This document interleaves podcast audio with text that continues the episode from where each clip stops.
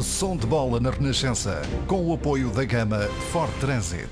Vamos às origens do futebol moderno em Inglaterra e às origens dos cânticos de futebol.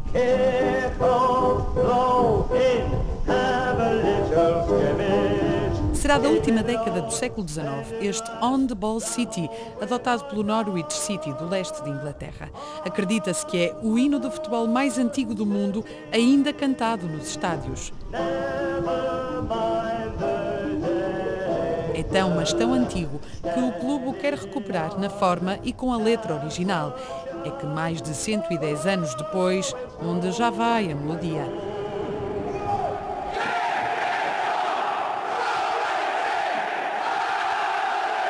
Mas a memória das canções ligadas à bola poderá ir tão longe quanto o próprio futebol contemporâneo, nascido formalmente em 1863, quando em Inglaterra se cria o primeiro organismo do mundo para regular este desporto. É mais ou menos por esta altura que acompanhamos as viagens de Edward Elgar, filho de um afinador e vendedor de pianos de Worcester, nas Midlands inglesas. É um compositor com um hábito, pedala 60 km até Wolverhampton, onde se encontra com a amiga Dora Penny para ir aos jogos de futebol.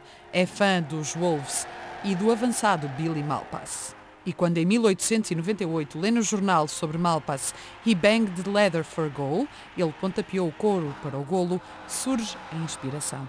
São apenas três compassos, seis segundos de música ao piano, que até há bem pouco tempo nunca tinha sido tocada em público.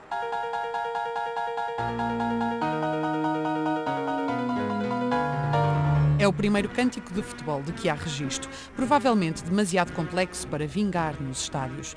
A amiga de Elgar descreve o entusiasmo do compositor. Adorava as multidões, os gemidos das bancadas, os rugidos depois de um golo. O futebol havia de adotar também Elgar e as suas músicas são hoje cantadas nos estádios. A mais famosa, talvez, a Marcha de Pompa e Circunstância, tem até contornos de hino para o país, com muitos ingleses a preferirem-no ao bem conhecido God Save the Queen de 1902, com letra de Arthur Christopher Benson, Terra de Esperança e Glória, a marcha de pompa e circunstância número 1 de Edward Elgar, a canção patriótica que tanto inspira os ingleses e o seu futebol, aqui ao vivo com a orquestra da BBC.